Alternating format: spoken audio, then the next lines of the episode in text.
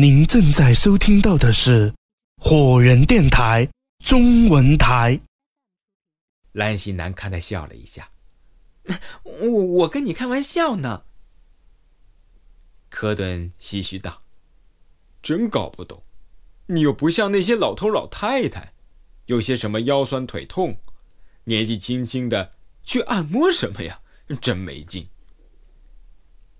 肖恩连连摇头。这就是你不懂了，谁说按摩就一定要哪儿疼才去呢？电视上不也说了吗？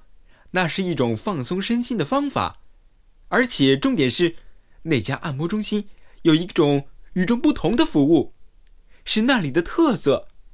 我就是因为这个才接连着去了好几天的呢。什么？你都接连去了好几天了？陆华感到惊讶。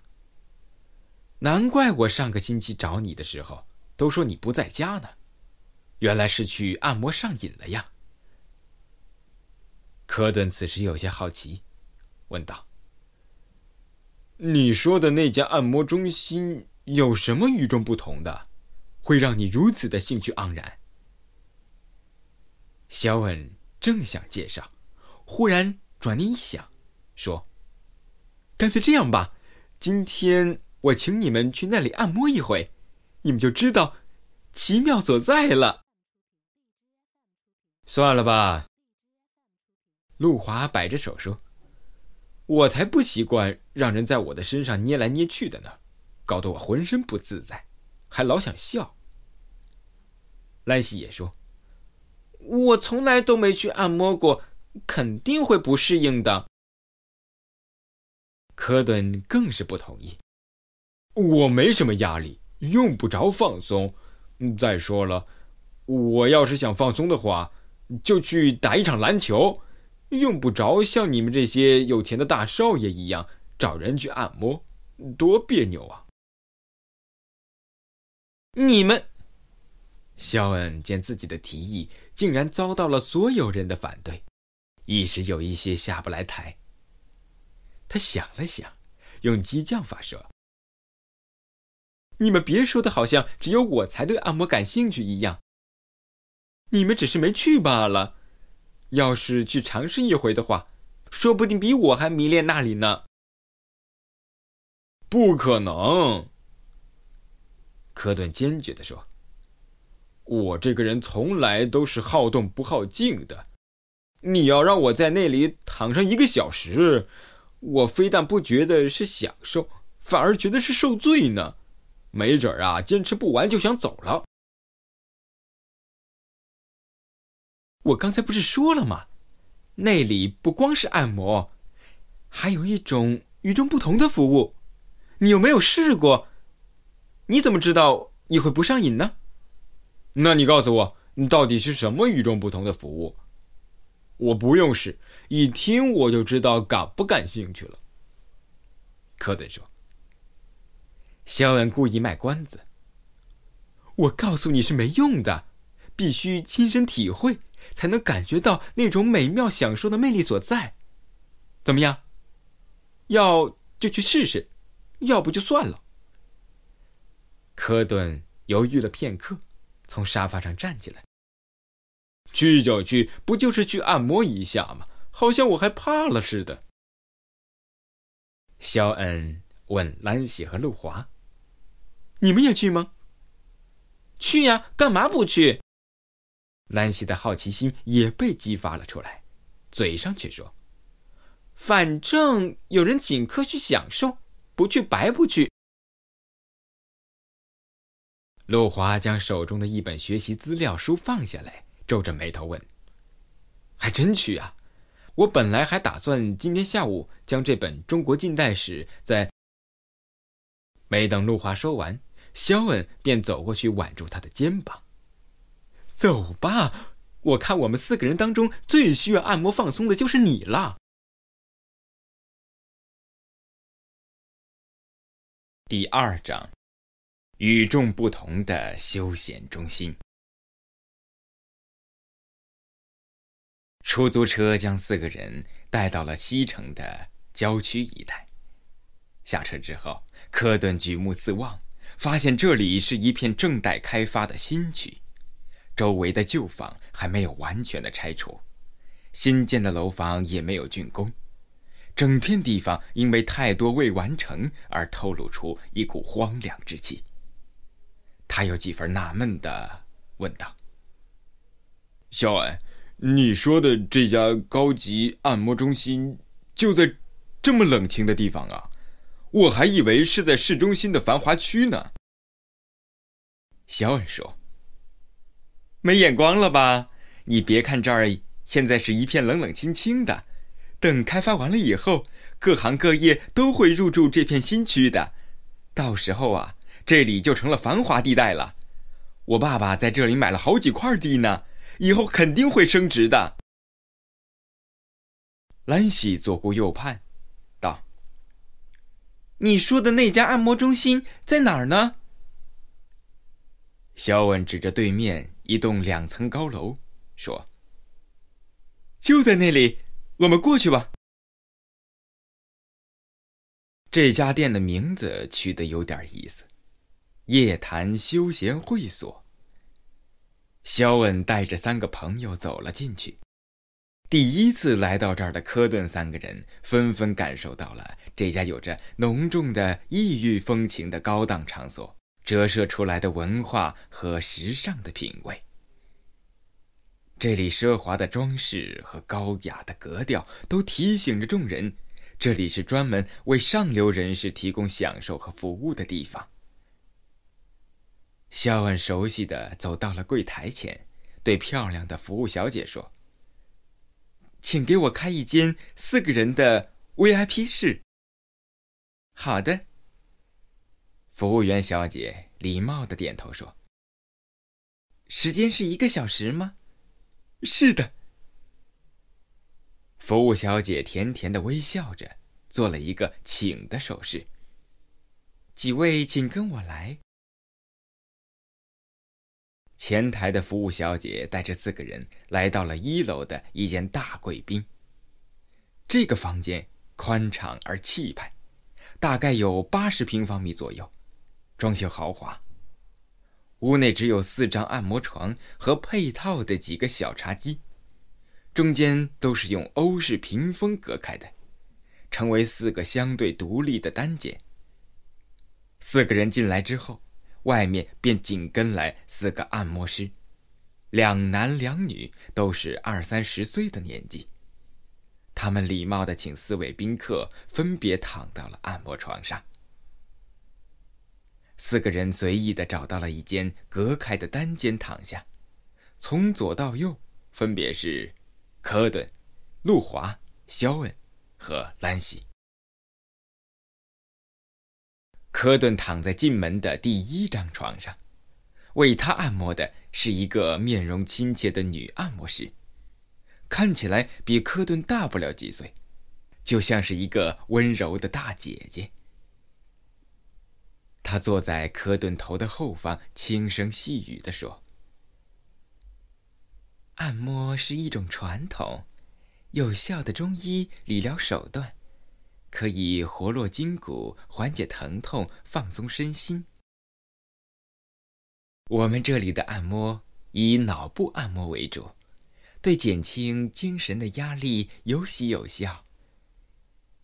一般以四天为一个疗程。如果您能坚持做完一个疗程的话，肯定会有一种脱胎换骨一般的奇妙感受。这个宣传做的也太夸张了吧！科顿心中想的：“哼，不就是按摩放松一下吗？说的就像是能让人升天似的。”尽管这样想，但是他心里却没有一丝排斥的感觉，因为这个大姐姐说话的声音温婉动听，让他不自觉的产生了几分好感。同时，他纳闷的思忖着：肖恩所说的与众不同的服务究竟是指的什么？这个时候，从外面又走进来几个人，其中，一个三十岁左右的男士端着一杯果汁走到了科顿的按摩床前。他腋下夹着一本厚书，坐下来的同时，他将果汁递给了科顿。他和蔼地说：“先生，请喝一杯清爽的果汁吧。”“哦，谢谢。”科顿接过果汁，闻了一下，恰好是他最喜欢的柳橙味儿。他满意的扬了一下眉毛，将身体坐起来一些。他夺了几口饮料，味道香醇浓厚，配合着房间内的空调所吹出来的凉爽的微风，简直让人仿佛置于美妙的夏威夷群岛。衣着考究、极具绅士风度的男士坐在按摩床侧面的一张椅子上。他温和的对客人说：“先生，我们这家休闲会所有一种特色的服务，相信会带给你一种在别处体会不到的特殊的感受。”科顿正在想这件事情，他好奇的问：“什么服务啊？”那位先生微笑的说：“在您按摩的时候，我会坐在一旁。”为您讲一个故事，这样的话既可以避免单纯的按摩所带来的无聊，也可以给您一些美妙的精神享受。原来是这样，科顿在心中暗忖道：“这就是肖恩所指的与众不同的服务了吧？不过听起来真是个好主意。这些上流场所。”哼。可真是能想出这种为有钱人进行高级服务的招数来。科顿暗暗感叹：两个成年人单独为自己一个人服务，哎，这种奢华的享受，可是从来都没有试过的呀。读故事的先生还在面带微笑的望着科顿，似乎在等待他的答复。科顿赶紧说：“哦，太好了！我从小就喜欢听故事。你能给我讲一个呃武侠或者是战争之类的故事吗？我最喜欢听这种类型的故事了。”读故事的人和颜悦色的摇头微笑道：“哎，对不起，客人，我们挑选的故事是为了配合按摩，让您放松心情和缓解压力的。”所以不是任何故事都行的，而且在精神需要放松的时候，不适合听战争打斗之类的故事呀。科顿想了一想，觉得有道理，便说：“嗯，那好吧，那您要跟我讲一个什么样的故事呢？”读故事的人将手中的那一本书翻开。我为您读的故事，名字叫做《渔夫和魔鬼的故事》。科顿张了嘴：“啊，等等，这个故事我在读小学的时候就看过了，是一千零一夜上的故事吧？”“没错。”读书人点头承认，随即用一种神秘莫测的口吻说：“但是，我给你读的这个……”渔夫和魔鬼的故事，和你以前看过的可不是一样的。科顿疑惑的问道：“你怎么知道我以前看过的那个故事是什么样的？啊，哦，我的意思是，你怎么会知道这么肯定？我看的就不是你手中的那一本呢？”那个人脸上挂着的微笑似乎从不会消失。啊，这是因为我手里拿着。那是一本已经绝版的书，我相信除了我之外，不会再有人拥有这本书了。而后面出版的那一些书，啊，也就是您所读到的那些版本，都是经过了一些删减和改编的，所以说内容自然和我的这一本不一样。怎么样？你想知道？这件事，哦不，我是说，这个故事的真实版本究竟是怎样的吗？科顿感觉自己的好奇心被面前这个男人的一番话彻底点燃了。他点头说道：“呃，好的，那就请您给我讲吧。”读书的先生冲按摩的大姐姐点了点头，示意她可以开始了。当按摩者的手指轻轻捏揉着科顿的眉心和太阳穴的时候，读书者那充满磁性的嗓音，在同一时刻与之呼应，使科顿产生一种珠联璧合的奇妙感受。按摩的力度轻重适宜，手法也恰到好处，再配合着那位先生声情并茂的朗读，真的是科顿一生之中都从未体会过的高等的享受。他感觉整个身体都如同被一股细细的电流温柔的刺激着一般，变得酥软发麻，浑身充斥着一种难以预言、无与伦比的奇妙感觉。他就像是放置在烈日当中的冰淇淋一样，整个身心都融化进那娓娓道来的故事之中了。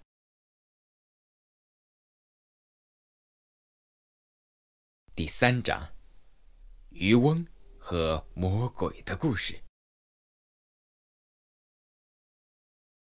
很久以前，在红海边上有一个上了岁数的渔翁，每天都靠打鱼维持生计。老渔翁除了自己的妻子之外，还有三个儿女，都要靠他供养，因此家中十分的贫穷。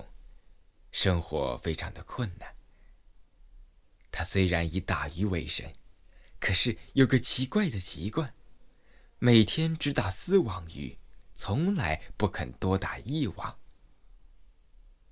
原因是，在老渔翁还是一个年轻渔夫的时候，发生过一件事情。那一天，他划着小船出海打鱼。撒下第一网的时候，他充满信心，向真主安拉祝福，并且祈祷安拉能够保佑自己满载而归。可是，当第一网一无所获，渔翁并不气馁，满怀希望地撒下了第二网，并且渴求捞上来一条大鱼。可是，仍然没有网到一只鱼。撒下第三网的时候，渔夫的心中有些不安了。他不断的呼唤着安拉的名字，但是仍然是毫无所获。当第四网撒下去的时候，渔夫在心里沮丧的祈求安拉，哪怕能网上几条小鱼也好啊。可是结果还是失望了。当时。年轻气盛的渔夫非常的生气，他发誓道：“只要这一网能让我捞到哪怕一条鱼，就算是让我向魔鬼报恩都行啊！”说着，他将第五网鱼撒了下去。这一次，居然网上来满满的一大网鱼。渔夫正在高兴的时候。天空突然风云骤变，大海的波涛也汹涌起来。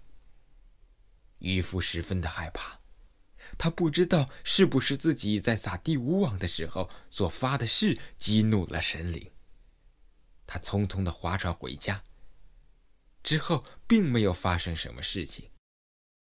但是渔夫从此之后再也不敢撒下第五网了，每天只打四网鱼。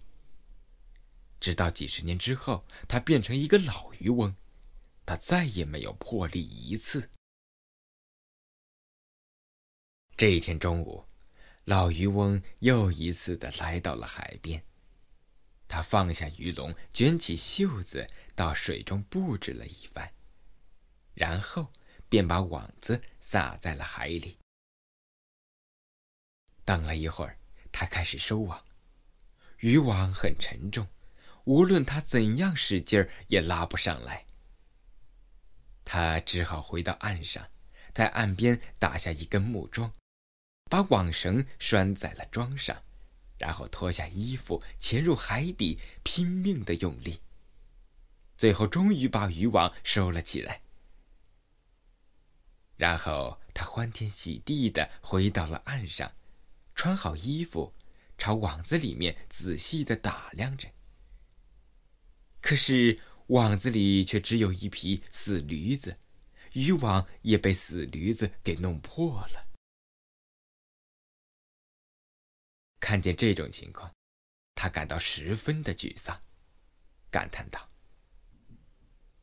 毫无办法，只能盼望万能的神安拉来拯救了。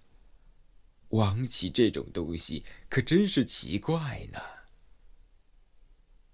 说罢，他心情郁闷的自言自语道：“再打一网吧，托安拉的福，我也许会得到报酬的。”渔翁整理一番东西，拧干了网子，带到水中，一边说：“凭着安拉的名义。”一边把网撒入了海中。待网刚到海底好一会儿之后，他才动手收网。这一次，网却很重，好像已经捕到了大鱼。他赶紧起网，脱掉衣服，潜入海底，费尽心机的把网弄上岸来。然而他一看，里面却是一个灌满了泥沙的瓦缸。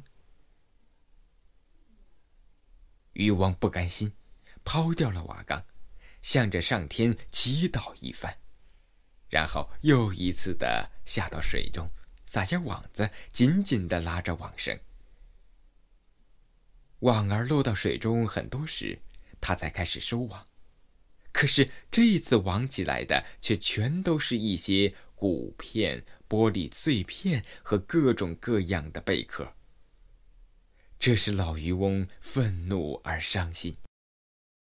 他抬头望着天空，说道：“安拉呀，我每天只打四网鱼，今天我已经打过第三网了，却仍然没有打到一尾鱼呀！安拉，求您把衣食赏给我吧，这可是我的最后一网了。”他念叨着万能之神安拉的大名，把网子撒入了海中，好一会儿才动手收网，可是仍然拉不动。网子好像和海底连成一体似的。渔翁没有办法，只能再次的潜入水中，摸索努力了一番，终于把网子从海底弄了出来。他打开一看。这里面是一个胆形的黄铜瓶，瓶口用锡封住了，锡上面印着苏里曼本达伍德的名字，他是大卫的儿子，所罗门著名的神。他用一个印章封住了瓶口，望着瓶子，渔翁喜笑颜开的自言自语说道：“嘿。”这个瓶子拿到市上，没准能够卖十个金币呢。他抱起瓶子摇了一摇，瓶子很沉，里面似乎装满了东西。他自言自语的说：“哎，这个瓶子里面到底装了一些什么呢？”凭安拉的名义起誓，我要打开看个清楚。然后再拿到市场上去卖。他抽出身上的小刀，慢慢的剥去了瓶口的锡，然后把瓶子倒过来，握着瓶颈摇了几摇，一边把里面的东西倒出来。可是里面什么东西也没有。渔翁感到非常的奇怪。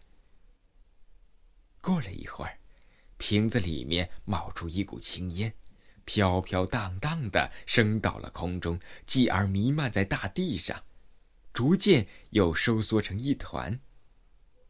这股青烟最后凝聚成一个魔鬼，他披头散发，身高如山，站在了渔翁的面前。堡垒式的头颅，铁叉式的手臂，桅杆式的双腿，山洞式的大嘴，石头式的牙齿，喇叭式。喇叭似的鼻孔，灯笼似的眼睛，奇形怪状，既凶恶又丑陋。渔翁被这个魔鬼的怪样子吓得是浑身发抖，他磕着牙齿，哆哆嗦嗦，待在原地不知如何是好。过了一会儿，他听见魔鬼说道：“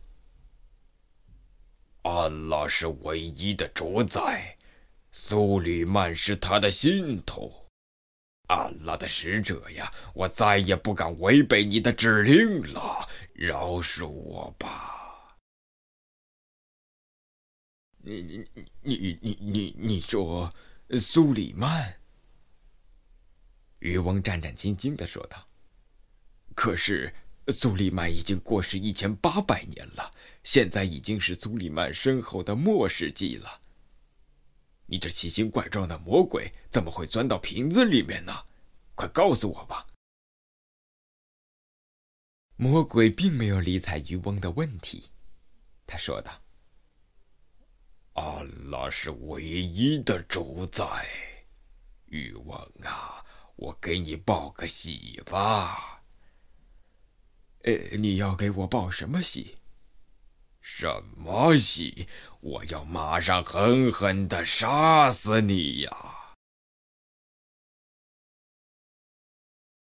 渔翁吓得是魂不附体。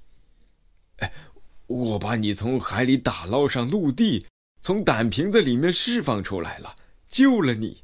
哎，你为什么还要杀死我呢？难道我为救你犯了什么罪过吗？告诉我吧，你希望选择什么死法？我用什么方法处死你？我我到底犯了什么罪？你要这样对待我？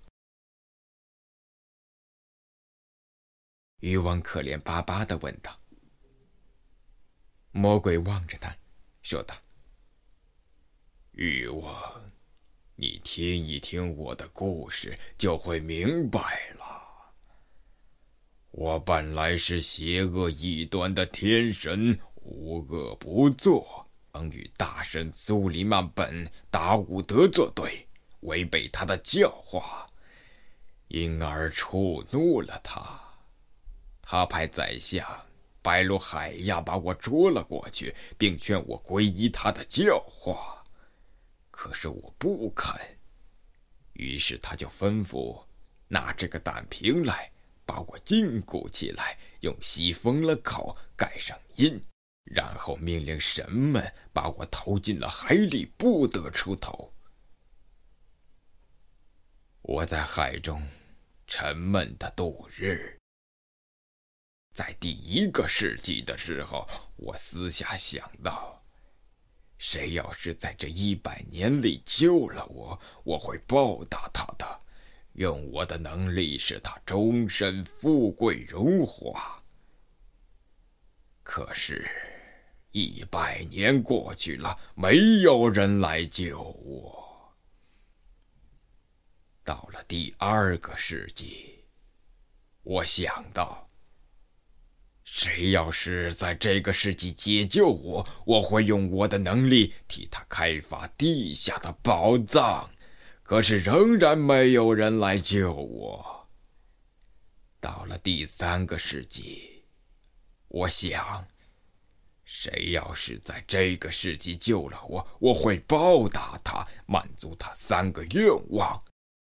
而第四个世纪的时候，我想，谁要是在这个时候救活了我我会感激他满足他一个愿望。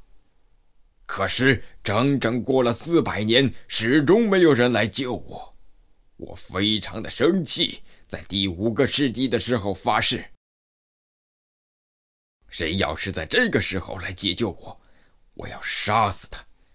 不过我可以让他选择自己的死法这里是 fireman radio 果园电台